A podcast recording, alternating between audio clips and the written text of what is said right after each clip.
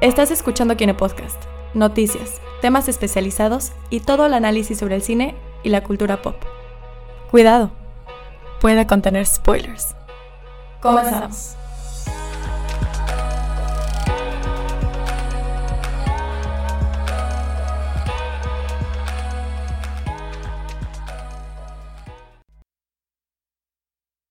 Y empezamos con el Kine Podcast.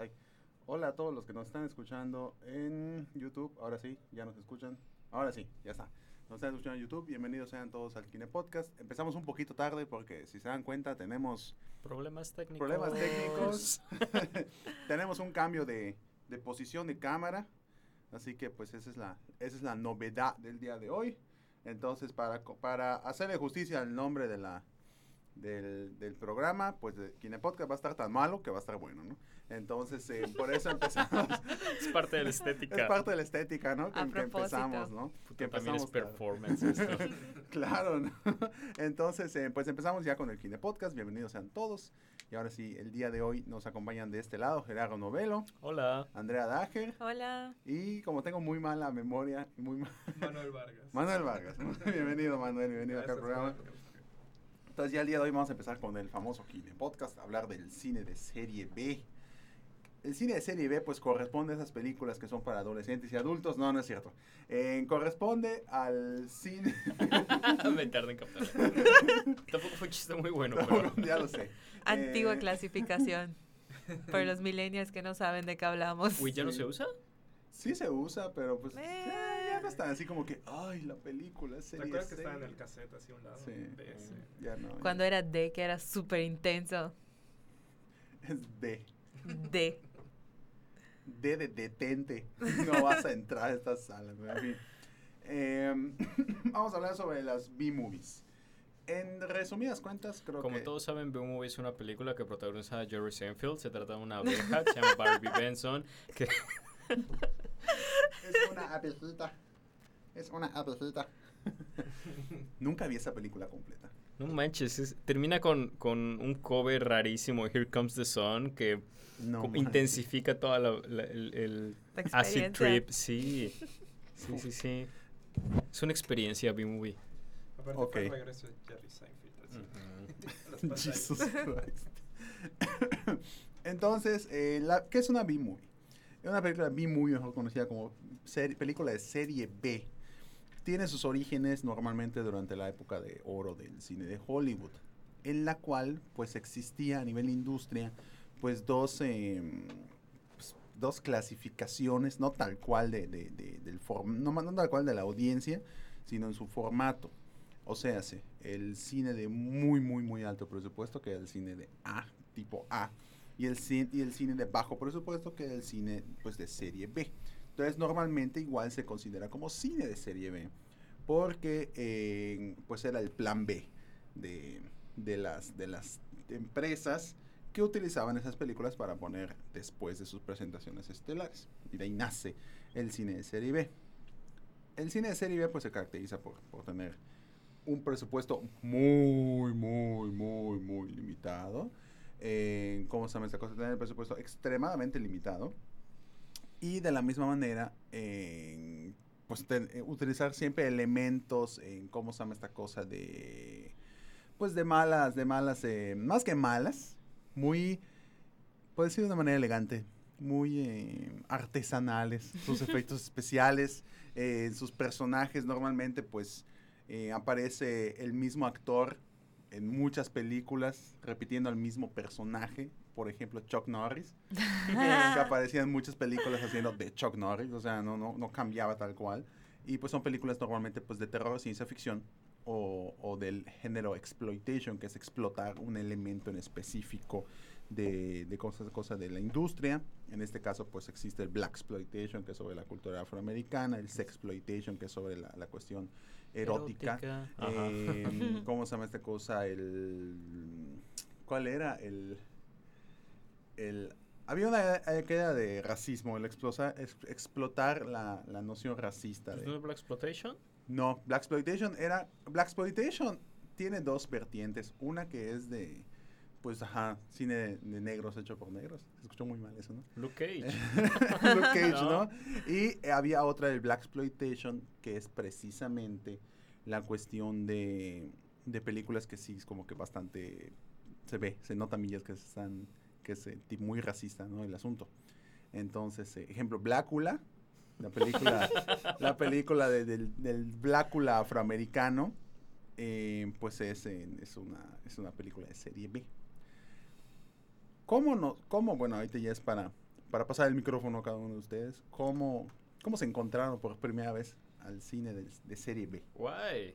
No estaba esperando esa pregunta. No sé si es la primera vez y ni siquiera sé si lo consideraría cine B. Tal vez hasta, hasta el hecho de que mencione la película haga que te ofendes. No sé qué tanto adoras a ese director, pero yo sí la consideraría cine, de, cine B, nada más porque entre mis amigos y yo la tenemos concebida como la película reina del kitsch que vemos para burlarnos de ella porque es tan mala que es buena. Ah, Soccer Punch. Ok, Jesús María. ¿Te acuerdas de Soccer Punch? Sí, claro. Zack Snyder en, en su Zack Snyder post. Pero eso no es. Estoy segura tuvo un buen presupuesto, eso, No, ¿no? buen presupuesto sí, pero tiene toda la estética de exploitation. Sí, sí, Ah, bueno, sin lugar La a dudas. estética y los recursos narrativos y... La, el presupuesto sí, los efectos especiales sí, bien hechos, pero... mm, No sé, como, como el lenguaje audiovisual o la narrativa o... Ah, sí, las tomas y todo lo demás, sí. El hecho de que la trama es un chiste que intenta parecer profundo, pero no lo es, pero tal vez ese es, ese es el chiste, entonces sí es profundo. ¿No? Sí, es como Zack Snyder con completa libertad. de Zack Snyder siendo Snyder, siendo Zack Snyder. Tal vez burlándose de sí mismo, pero no sabe si es Snyder burlándose de sí mismo o nada más glorificando todo lo que le encanta, porque ese hombre es un misterio. Pues, eh, sus mejores. sí. Pues no sé, para mí, ¿Cuál fue la primera película que te topaste que, O que sea- inconscientemente es serie B? pues yo, Rocky Horror. O Rocky sea, que, Horror. o sea, que de entrada es parodia de, de, de todas las películas de serie B de ciencia ficción de, de los 50s y 60s. Y que ya luego trans- hizo su transición a, a cine de culto, ¿no? Sí, Como claro. que dejó de ser tipo serie B, pero esa es una. Y ya más, más reciente, yo creo que así que la vi y dije, oh por Dios, esto es tan malo que es tan bueno, fue The Room, Ah, De- The Room. de Tommy, el buen Tommy, Tommy Wiseau. Tommy Wiseau. Para Pero- mí creo que fue. Ah, bueno, no, no, no, continúa. Sí, para mí creo que fue Scream. Scream se puede Scream, considerar. no, no, Pero es sí, más como que- parodia, ¿no? Scream. Ajá. Pero en el momento en que salió, sí fue una película de bajo presupuesto. Wes eh, Craven como que regresa a la pantalla debido al Ujú. éxito de Scream. Y cuando salió, bueno, yo tenía, no sé, 12 años o algo así. Y, y fue de las primeras que vi y dije, ah, ok, ok. Pero obviamente, el cine B siempre había estado en la cultura de ir a rentar películas de VHS Ah, sí. y las están a granel un montón de películas de acción y de, no sé. Van Damme. A mí me Mm. recuerda un poco Van Damme por alguna Jean-Claude Van Damme. O sea, es que es como Van Damme. eh, Sí. peleando por toda China y Tailandia y en cualquier lugar que hubiera más de dos asiáticos, ahí estaba Van Damme pateando. Sí, sí, y ese tipo de acción como que ya no existe, ¿no? O sea, como que ya, no sé, Kung Fu en el cine. Kung Fu. Pues, fíjate que mm, Kung Fu, digo, existe el, el subgénero, el género de Kung Fu tal cual en el cine. Pero es que sí, hay muchas películas de serie B que, que aprovechan como que esas peleas así súper mega ridículas, ¿no? Para, para sacar el Para boom de la- para continuarlo, ¿no? Eh, mm, yo como conocí el serie B, como conocerlo no es lo mismo, o sea, toparme con él no es lo mismo que conocerlo y saber que es Ujú. cine serie B. Saber lo que estás viendo. Entonces, eh, cuando vi una película que, que supe así a ciencia cierta que es serie B, o sea, esa película es serie B, la voy a ver, fue eh, El ataque de los tomates asesinos. fue, la, sí. fue la primera que sí dije, este, este, ese sé que es serie B, no sé qué significa con serie B, pero lo voy a ver. Esa fue la primera, ya tiene muchísimos años que la vi. Y la primera a nivel inconsciente que me topé con ella y que yo no consideraba cine de serie B, pero en su momento sí se le consideraba como película de serie B, es en Terror bajo la Tierra, Tremors. Sí, claro, Era de claro. Kevin claro. Bacon. La Kevin Bacon. Por supuesto, wow. Canal 5, Canal sábado a las Exacto, 7 de la noche. Wow, Con tengo- la tengo- voz doblada de Kevin Bacon. Tengo memorias muy dispersas de Tremors, porque evidentemente recuerdo la película y nunca, es de esas películas que nunca he visto completa, pero probablemente ya vi suficientes Por cachos como para haberla partes. vista dos veces. Sí, claro. Sí. Da miedo. Tremors.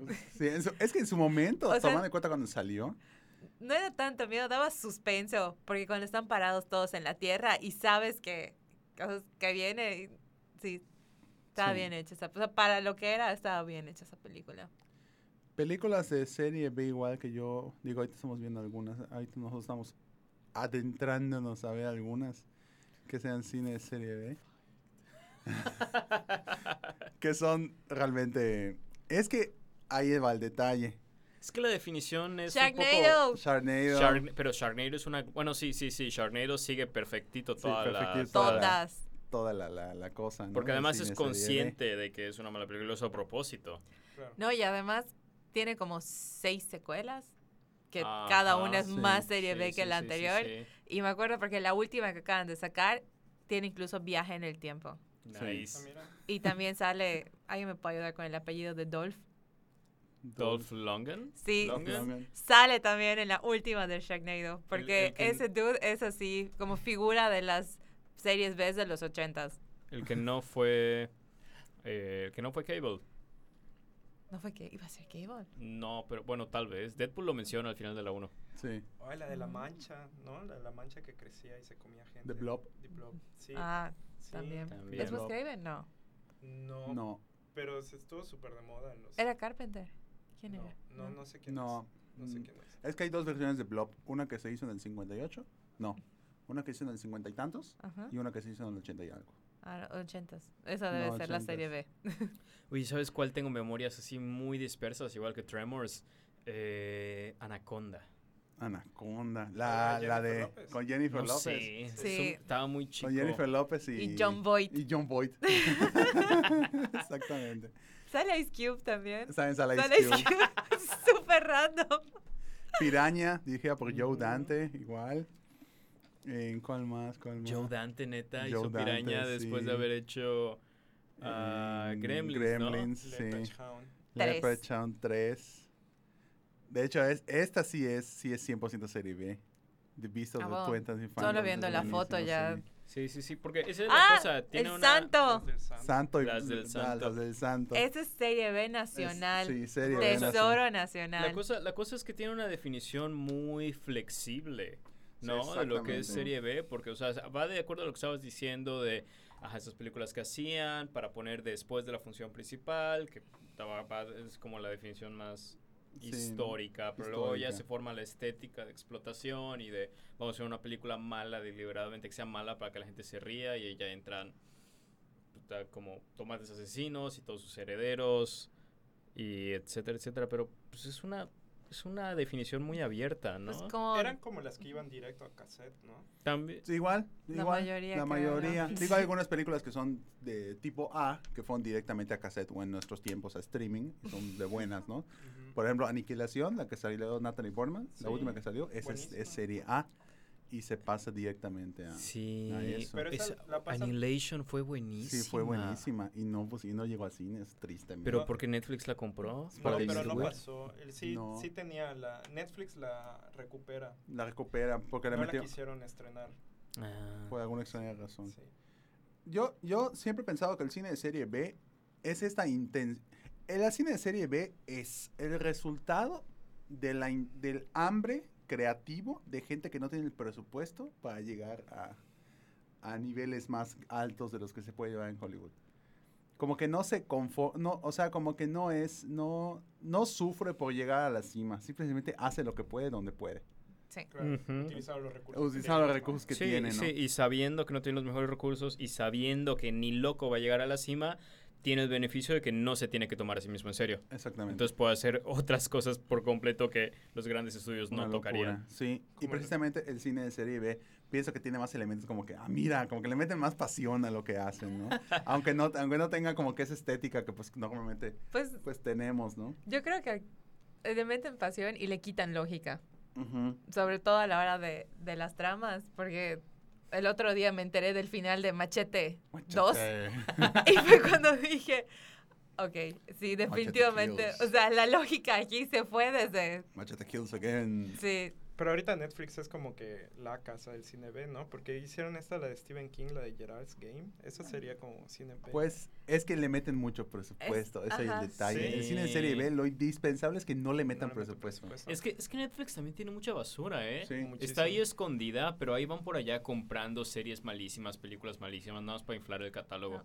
Porque se les está yendo un montón. yo realmente considero que un nuevo, así que una nueva vertiente del cine de serie B son todas las películas tipo Lifetime Movies, esos Sí, dramas hechos sí, así sí, con sí. tres pesos donde y Netflix sacó una el año pasado creo que es como un príncipe para Navidad. Una una basura que ni siquiera vi pero todos lados decía es tan mala esta película que Es- que fue así fue- la sensación que era el típico una reportera que llega a un reino ficticio de Europa y sin querer conoce al príncipe y se enamoran pero hay obstáculos o sea así basura es viene la parte 2 ahora que es la boda real o sea, así digo que era tan mala, pero a la gente le gustaba. Y así es ahorita como la broma, ¿no? Empieza, ahorita están sacando un montón como de rom-coms hechas así en chinga. Y su, o sea, que te digo que no creo que tengan un presupuesto tan amplio porque estás viendo así la pantalla verde y, y todo lo demás. Entonces creo que esa es una vertiente, así hacer tu drama o comedia romántica tipo Lifetime. Pues sí. Igual está, eh, bueno, ahorita estamos viendo nosotros en pantalla en, en The Gingerbread Man, Yes. que es buenísima esa película. En- pues hay un montón. En, a ver, ¿cuáles más pueden salir por acá? Oye, no sé si la llamaría cine B. Siento que te, que te tal vez te ofenda diciéndolo, pero es que Mm. sobre, Dilo. to- sobre todo por allá de los 90s, 80s ya traían la estética de cine B. Las de. Godzilla. Las de Godzilla sí. Yo diría que sí son serie B. ¿Desde el original o lo que viene después de Lo que Godzilla? viene después, yo creo que la época, la época de los 60 cuando era el, el Godzilla, el Godzilla ridículo, el Godzilla que hace su Victory Dance, búsquenlo, Godzilla Victory Dance, gana y empieza a brincar y empieza a hacer así, yay, yay, épico, ¿no? Entonces creo que es- eh, sí era, llegó un momento absurdo en Godzilla, pero por eso vendía, ¿no? Entonces, y era considerado en Japón como, como películas de serie A, pero aquí en, aquí en, en nuestro contin- Occidente. en Occidente, pues sí eran en, sí eran de cine B. Y también otro elemento era el de permanencia voluntaria, ¿no? O sea, Sí. que era una Ah, sí. película tras otra. Una película tras Como- otra, que pero- normalmente eran dos, dos pero- películas. Que en Estados Unidos, pues la gente iba a ver películas en el coche, pero. Dolph Lundgren. Sí. Igual, pues hay varias. Tengo una pregunta, ¿Mortal Kombat fue cine Sí. Claro que sí, claro. Y qué, Mortal Kombat. memoria O de sea, esa película. Porque a mí me encanta esa película desde... Este era Raúl Julia como Bison. Para mí es así de lo mejor que puede pasar en el cine. ¿Como Bison?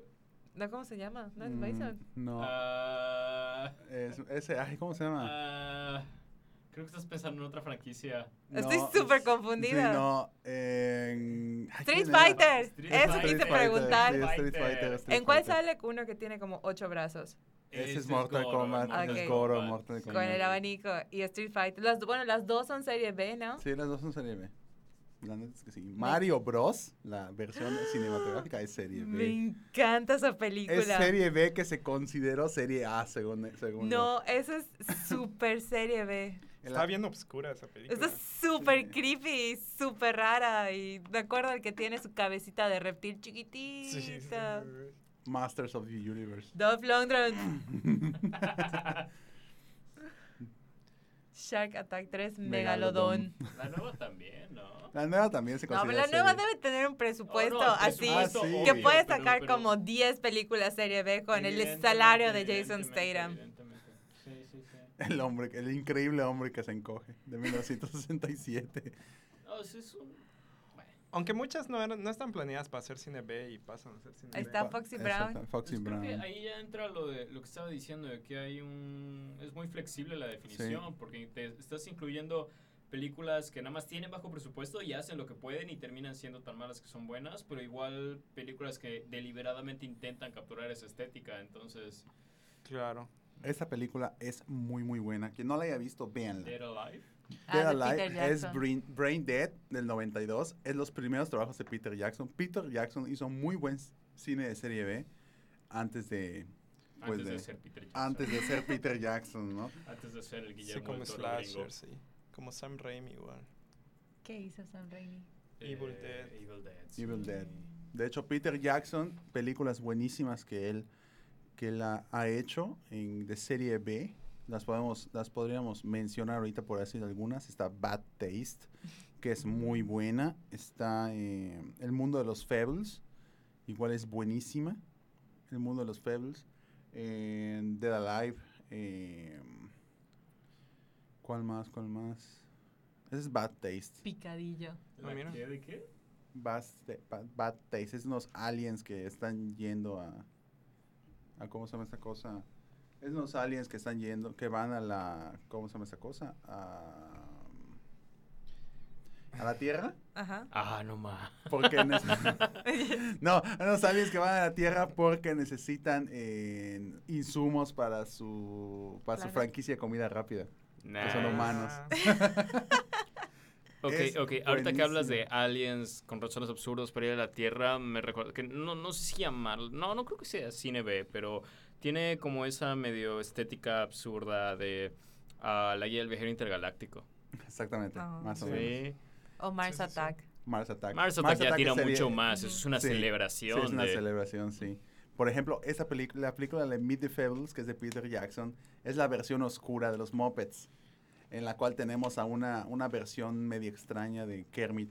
Como la que acaba de salir de, de Melissa McCarthy. Exactamente. Ahí es medio erótico, ¿no? Los- sí, Sí. los. Feables igual es, me- es medio, así tiene sus Enrique, Sabueso, Marciano, Trueno y trueno. Neti. Y Meti. Ay, es un hipopótamo rosado. sí, es como que, es que onda. Meet the que fue la, la versión bizarra que hizo Peter Jackson para... Mundo Cool, ahí- es serie B. Mundo Cool. Mundo Cool es serie B. ¿Cuál es Mundo Cool? Es una que es. Gerardo, ya tuvimos esa conversación. Ah, sí. La- Hace dos podcasts, ¿verdad? Hace dos podcasts tuvimos esta. La de Brad sí, Pitt sí, con, sí. creo que es Gabriel Byrne, Kim Basinger. Ah, ¿Qué sí. tiene? Sigue sin verla. Tiene dibujos como de Ren y Stimpy. Sí, sí, sí, sí, sí, ahora sí, ahora sí. Sí, ya tuvimos esta conversación, eso es correcto. Dogman. ¿Cuál? ¿Nunca vieron Dogman? Dogman. Me suena, pero creo que no la vi. El rey de cine B, y este ya es de los que no estaban intentando ser cine B, pero aún así lo hicieron, eh, Ed Wood. Ed Ah, Wood. claro. Ok, Plan Sí. Nine Planet Nine. Space. Ed Wood, sí, definitivamente. Igual hay, va- hay- de- realmente de terror son, son las que las que logran sobresalir. Birdemic. Birdemic es buenísima sus Birdemic es Es buenísima reciente. Vir- The porque pertenece a esta nueva ola Hi, de cine B que, ok, siempre ha sido como amateurs que no están muy seguros de lo que están haciendo y tienen bajo presupuesto y pues ven qué equipo con- consiguen para hacer una película, ¿no? Pero ahorita que ya está mucho más barato agarrar una cámara o agarrar la cámara de tu celular y grabar algo, eh, hay como este renacimiento y ahí, ahí entra Birdemic, 100%. Ok. Quien no, hay- quien no haya visto la película, véala. Se va a dormir. Va a decir, ¿qué pedo? horrible. Va a decir, ¿qué pedo? Así se va a Y quedar. luego, pero- luego, por favor, vea las entrevistas con el director, porque no sé si ese güey o es un muy buen actor de, de- o es un muy buen actor yendo a entrevistas y fingiendo que es, una, es un director serio, o nada más es alguien muy loco que está convencido que hizo una película buena. Y en ese caso es triste, no es, no es tan- pero vean las entrevistas. También vean The. Room. Ya está disponible en YouTube. Ya está. Ya está Ya disponible en su totalidad en YouTube. Háganse un favor. oficial, subido por- Abran una cerveza o la bebida alcohólica de su elección, pero solo una porque hay que ser responsables. Y siéntense y véanla y chiste. disfrútenla. Eso es lo bueno del cine B, ¿no? Se supone que es de fácil acceso. muchas. de- YouTube debe estar plagado de películas de cine B. O sea, es de fácil Sí, acceso pero en no. su momento. Porque, Ajá, o sea, lo que te digo, depende. yo si quizá todas estas listas que estamos viendo, si la quisiera encontrar, siento que tendría que ser Google Play. No, o- otros no. medios un Otros poco medios. menos Mira, tal vez que no vamos a Tal vez promover no aquí. podrías agarrar una de estas y ponerla en YouTube así y encontrarla, pero yo creo que si abres YouTube y buscas Cine B vas a encontrar un montón de películas que ahí están allá completas y nadie se toma la molestia de meter que es su película y que la voten. Al ¿no? contrario, deben de estar agradecidos. Exacto, exacto, porque ajá, cualquier película ya de alto presupuesto, de gran estudio, no Sí. la vas a encontrar completa. Pero estas que a nadie les importa. Claro. Sí, sí, sí. Ah. Sí. Día de los inocentes. Pero sí empieza con una tradición de ciencia ficción y slashers, ¿no? Para Sí. mí es cine B. a No, los slashers. sea, el cine B, o el- los slashers creo que vendría siendo la segunda o la tercera generación del cine B. La Mm. primera Y es... creo que es la más precedente, Sí. ¿no? O sea, es la que, o sea, que es serie B como Halloween o Masacre en Texas, que son así como referentes de, del género y que tenían así una la primera, la primera generación del cine de serie B eh, fue el cine de, de terror, pero de terror de monstruos gigantes. Ya. El pájaro gigante, la hormiga gigante, Marabunta. eh, marabunta, ¿cómo se llama esta cosa? Fue lo que precedió, a- digo, lo que fue la- el su- los sucesores de cuando se hizo muy, muy famoso King Kong. Todo esto. Como el cine maqueta. Como- ¿no? ajá, sí, exactamente. De ahí empieza. a Eh, bueno, vamos a hablar de una película que cumple, dos películas, una que cumple 40 años y una que cumple 50 años. La que cumple 40 años es el ataque de los tomates asesinos. Que, Que es de esos que escuchas el nombre y ya sabes que vas a ver. Y ya sabes que vas a ver. Exactamente. Nadie de aquí la ha visto. he, he visto pedazos y vi Sí. toda la caricatura en su momento. es. ¿La caricatura? Hay Hay una caricatura, caricatura que sí. pasaba en Fox Kids los sábados en la mañana. ataque a los tomates Eso, eso no tenía idea. Sí, Sí. es buenísima. El ataque a los tomates asesinos es como que la intención explícita de un productor de decir, quiero hacer algo tan malo, pero tan, tan malo, que me siento orgulloso de, que- de lo que estoy haciendo, de lo malo que está, ¿no? En- como, si, como, como si ser malo fuera así como que lo mejor que puedes hacer en, en tu vida artística, ¿no? Entonces, en- es que tiene escenas muy hilarantes. O sea, y, y es, eh, ese tipo de cine en el ataque a los tomates asesinos es el tipo de cine que dices como que ¿qué estoy viendo? Pero lo quiero seguir viendo. Quiero ver en qué acaba esto. quiero ver en qué acaba esto, ¿no? Hay una parte que hay una junta supuestamente importantísima entre muchos miembros de, un, de, un co- de una, de una, Corporación. una corporación, ¿no? Entonces dice, vamos, vamos a la, vamos, ¿cómo, cómo, cómo? Pues decían, vamos a, a la sala de juntas, ¿no? Y entran en un cuarto que, se los juro, es un cuarto de dos por uno.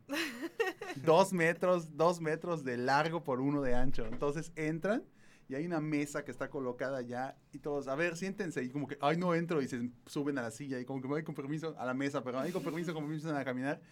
Y es así lo más ridículo que puedas encontrar. Y ya que se sientan, vamos a empezar. Entonces ya que empiezan como que, oye, pásame esto. Sí, espérame. Y pa- van pasando todos. Y como que es, es, terriblemente buena. O sea, es, es una escena muy buena. Pues los tomates son tomates. O sea, son tomates O que sea, están solo asentados. la imagen visual de me está persiguiendo un tomate asesino. Entonces, solo eso ya es.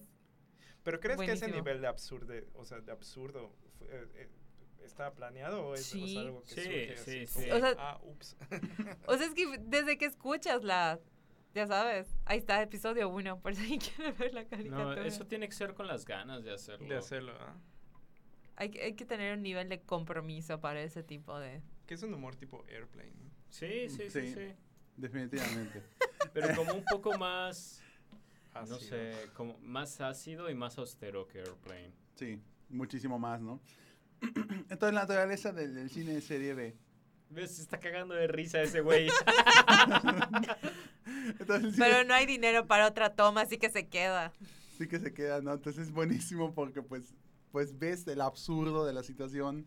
En el ataque de los tomates asesinos, pues los tom- son tomatitos que están en el suelo y una persona camina y se encuentra con un tomate asentado en el suelo. y. ¡Un tomate! ¡Ay! Se va corriendo como si hubiera sido el fin del mundo. Hay uno que un tomate como que se lo come, que literal tiene un arma en sus manos, pero no es. No. Sí, es así como que no, no, y nada más es, es un tomate, que no es un tomate y es una pelota de unicel gigante mitad de rojo que está caminando hacia él. No, no, y se va, ¿no? Cuando están atacando los tomates y están bombardeando supuestamente la ciudad, ves una maqueta muy, mal muy mal realizada de algún niño de, de primaria. Ves Hot Wheels allá que se están volteando. Es Y además, impresionantemente Hasta la bueno. casa, el tema principal también es buenísimo. O sea, Sí. es igual así como rimbombante y así casi casi con orquesta y, y está, están cantando sobre un ataque de tomates asesinos. O sea, todo ese nivel de... ¿Cómo surgen? ¿De dónde vienen? Los tomates. Sí, Desde el inicio de la película nada más aparece un tomate. Aparecen, ¿no? Sí, aparece un tomate. ya. Aparece un tomate tal cual en... en- Como en- sin razón alguna. De hecho, iniciando la película mencionan, eh, Alfred Hitchcock hizo una película que se llamaba Los pájaros. Entonces, eh, una película que hablaba sobre el ataque de unos pájaros desquiciados, ¿no? La, Sí. la película se ri- la, la gente se rió cuando vio esto, ¿no? Pero The Entonces, Birds es... es, es cla- es mega clásico, súper ¿no? O sea, pero hasta eso, ¿no? O sea, la desfachatez de decir estos tomates asesinos están al mismo nivel que los pájaros de Sí. Hitchcock. Pero ya sabes, que... sí, sí, sí, O sea, es- Hay cierta... ah, ¿Cómo te atreves a decir eso, no? Y al mismo tiempo, digo, lo re- bueno, al menos en este podcast los recordamos iguales, Sí. al mismo nivel.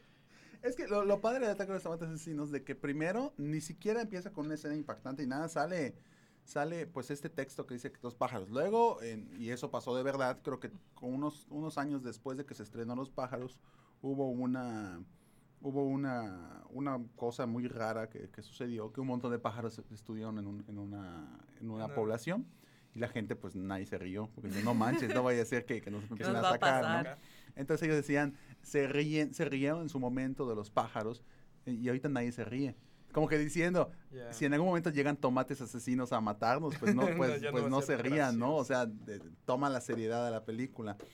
Y, y empieza la primera escena inicial, que es muy curioso, de que, de que está una persona lavando y de repente aparece un tomate del- de la alcantarilla y, la, y, y dice como que, ¿qué está pasando, no? Y el tomate se empieza a mover y empieza a girar como un loco y lo va a atacar y grita, como típica película de, de terror de los, de los antigua, que empieza a gritar como ¡ah, un tomate! ah". Y ahí empieza la, la, la épica canción del ataque de los tomates asesinos. Eso Y me ya. parece interesante, de, de que el cine B por lo general no, no, no necesita explicar el origen de- del No. fenómeno, ¿no? O sea, es como que No. simplemente Sucede estás- porque sucede. ¿verdad? Sí, por Y ello, eso, y una, eso te da una, una amplia... efectivamente, tengo, tengo un panorama enorme para poder trabajar todo, ¿no? Hay una película que me acuerdo que se llama Black Sheep, que es de una oveja negra Ajá. que le dice a otras ovejas que maten a la gente. Ok. Entonces empieza a atacar, a las todas las ovejas empiezan a atacar a la gente. En mi vida había es escuchado eso, Buenísima, Black Sheep. En, pues la que hablamos antes de empezar el programa, Zombievers, que son, que son en castores zombies. Eh, igual hay, hay un montón, hay un montón, montón. Pesadilla en Calle del Infierno es B. Pesadilla de la calle del infierno se considera como cine de serie. ¿Por qué? Porque eh, cuando lo hizo Wes Craven, no lo, lo lanzó, pero bajo una estética, no es mal presupuesto, pero en su momento no tenía el presupuesto que tenía una película buena, ¿no? Tengamos en cuenta que es 1984, pues ya se había hecho pues, tipo Star Wars, tipo, o sea, ya eran cosas muchísimo más grandes. Y estando en el 84, pues era una película que no era así como que, wow, o sea, no. Um, Y es que ese es no otro tanto. Y fue, y detalle fue un éxito. que conforme van saliendo, por ejemplo, ahorita en la actualidad con todas las franquicias que hay de superhéroes, Harry Potter, o sea, todas las de fantasía y eso, ahorita ya con, o sea, dos millones puede ser cine de serie B. O sea, en, en realidad, cuando antes estabas hablando todavía entre el rango de los miles de, de dólares para hacerlo, ahorita ya algo con uno o dos millones todavía, bueno, The Room costó seis millones supuestamente, porque no sabemos porque no Supuestamente. sabemos nada, pero supuestamente fueron como unos 6 Seis millones, ¿no? millones. Entonces, ¿sabes lo que te digo? O sea, conforme más van creciendo los presupuestos de la serie A, va influenciando a estas de la- serie a la B. de serie B, ¿no? Ujú. Y Pues hay, hay varias de serie B. Hay una que me acuerdo. Razorhead. El dentista. El ¿La dentista. hay un montón. eh, realmente son de, son de terror. La mayoría son de terror, las de cine de, de- de serie B, ¿no? Y hablando de cine de terror, una película que cumple 50 años es eh, La Noche de los Muertos Vivientes de George A. Romero. Buenísima. que pues esa es la, la, la que empieza todo el, el, el boom de, de, ¿cómo se llama esta cosa? De, De zombies. de zombies, ¿no? Esa película pues tiene muchas, tiene muchas situaciones interesantes, tiene el inicio de lo que viene siendo el cine zombie y Mucha crítica social. mucha crítica social, extremada Sí. crítica social. Y es curioso ver que una película que tiene demasiado fondo en la cuestión de su discurso, eh, pues haya sido, es, se es considerado pues un cine, cine de culto, cine de serie B. Entonces es interesante ver, ver toda esta cuestión de cómo una película, y ahí pasamos ya a la, a la última parte de, de este programa ya para despedirnos, antes de que, de que ya sea un poquito más tarde, porque respetamos el horario, ahora sí. Em, ¿Cómo se llama esa cosa? Las películas de serie B, ¿son realmente malas? Pues entra de nuevo lo que llevo repitiendo durante el podcast, que hay varia, hay bastante flexibilidad con el término. Entonces estás incluyendo películas que no están hechas para ser malas, que es gente haciendo su mejor esfuerzo y que aún así sale horrible y nosotros nos reímos de ellos porque son, somos terribles personas. Pero también, Gracias. también entran películas que están hechas para que sean malas y para que les apuntes y te rías, ah, mira qué mala es. Entonces, de una forma u otra, las definen ser malas películas, pero si su intención es ser malas, entonces realmente son malas o solo son muy buenas en lo que intentaron hacer. A mí lo que me gusta del cine B, perdón, es que entras con, puedes empezar a verla con muy bajas expectativas y por lo general es más fácil que te sorprenda. ¿no? También, sí, O sea, sí, sí. porque, eh, no sé, es mejor ver una mala película que te sorprenda a una que tienes expectativas altísimas. y que Altísimas. Sí, sí, sí, creo que... Venom, ahí sí. no manches, no, no, ¿cómo?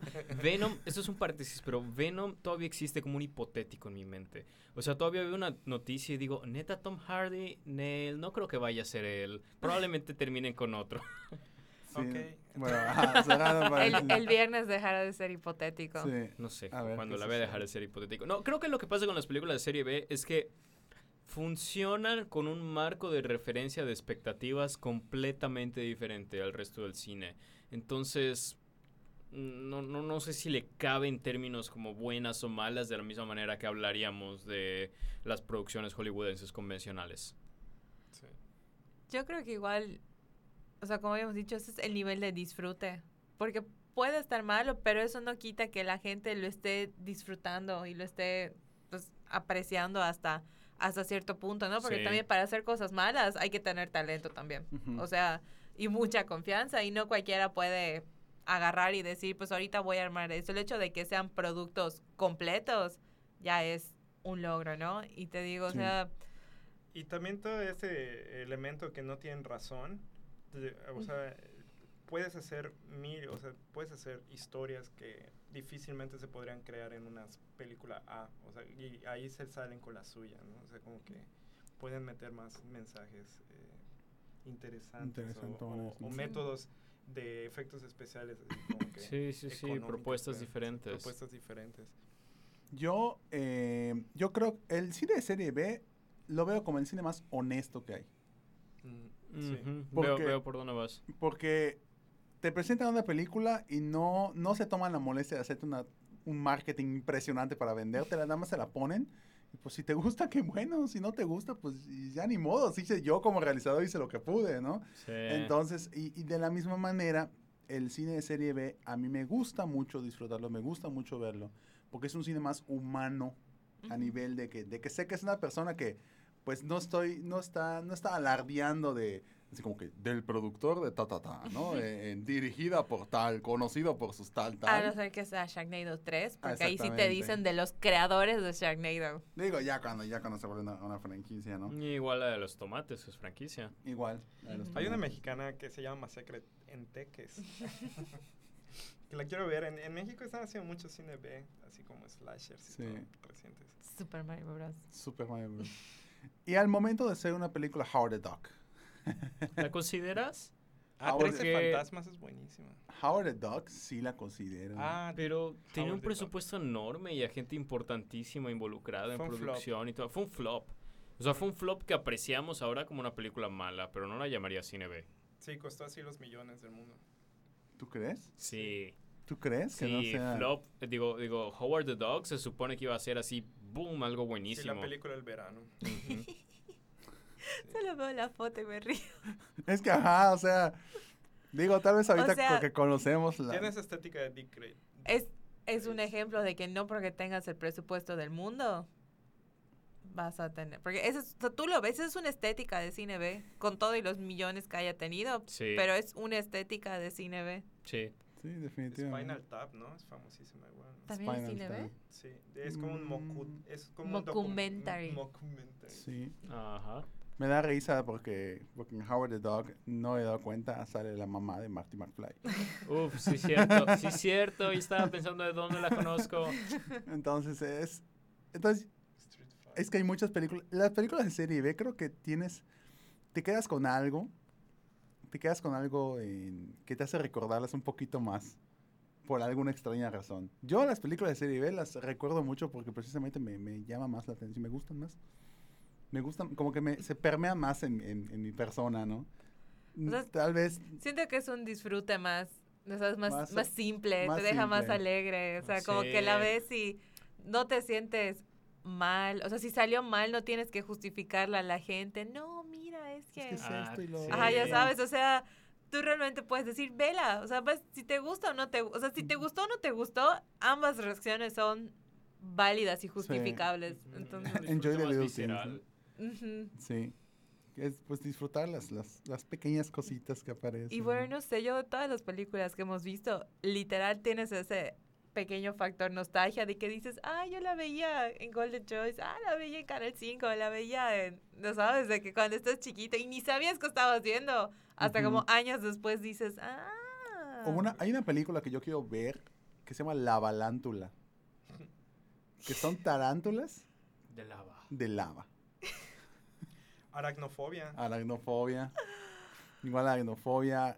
Un montón. Pero si se dan cuenta, el común denominador es en, ¿cómo se llama esta cosa? Pues es películas de terror o de De monstruos. monstruos. Ajá. O así, ¿no? Y no tienes que justificar por qué las tarántulas las están hechas de tarántulas, ¿no? lava. Están hechas de Simplemente y listo, ¿no? son, O de, o, o de extraterrestres que se apoderan de tu cuerpo o te controlan. simplemente están. Y, es- y ahí están, ¿no? Entonces, eh, si pudieran dar alguna película ya para finalizar, si pudieran dar alguna recomendación de película de serie Uf. B, ¿cuál sería? Está difícil, chavo. La me noche de los ahorita. muertos vivientes, yo me quedaría. La Noche de los Muertos Vivientes. Ay, ¿es The Room o Rocky Horror? No, Ok. No hay. The Room o Rocky Horror. O sea, para que me preguntes. no sé, voy a decir, nada más porque dijiste The Room y me la recordaste, Birdemic. Birdemic. Sí. ok. Veanla por lo menos clips en YouTube, porque Birdemic es una obra de arte conceptual buenísima. Yo, si podría recomendar una de terror, sería precisamente, creo que, creo que, ah, no, no, me confundí. Hay una buenísima que salió en los noventas, que la pasaban en Canal 5 y que genuinamente me daba miedo. Se llama Carnotauro. Creo que sí he escuchado de eso. Que era de Me- un, era de un, en- era de unos tipos en Texas, si no me equivoco.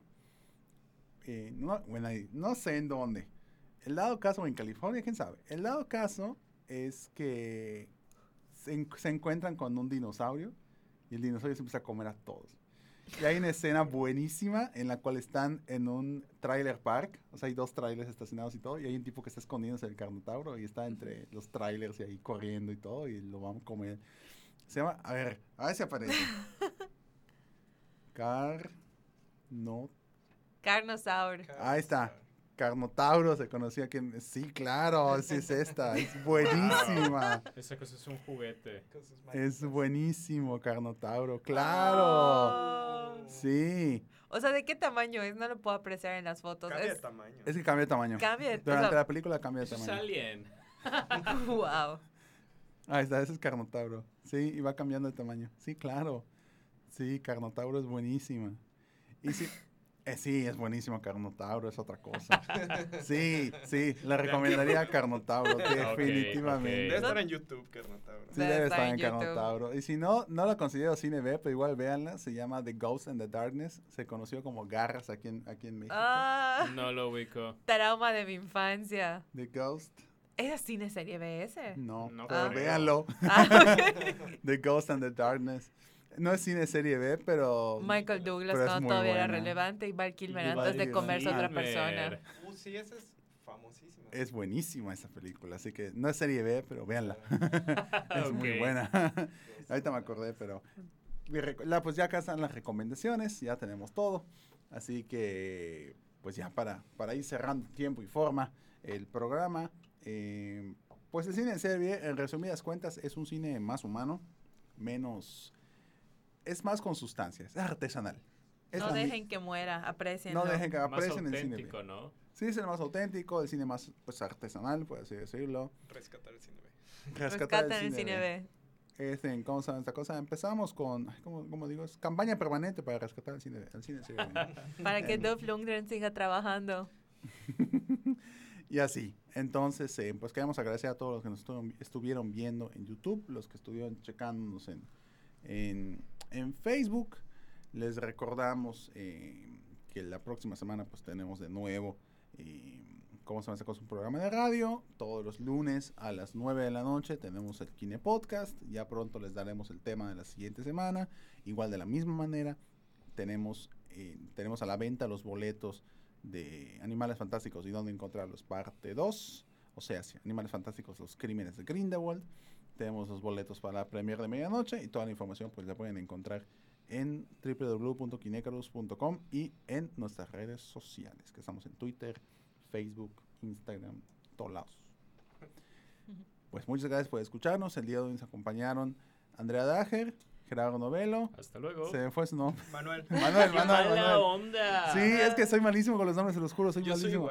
igual. Manuel, Manuel. Muchas gracias, Manuel, por acompañarnos el día de hoy. Y eh, aquí un servidor, Juan Esteban Méndez. Muchas gracias a todos y nos estamos viendo la próxima semana. Hasta luego. Hasta luego. Vean cine de serie B. Pídanlo. No vean Hollywood, Hollywood apesta, no es cierto. Vean cine B, vean Hollywood, vean todo tipo de cine. Nos vemos la próxima semana. Adiós.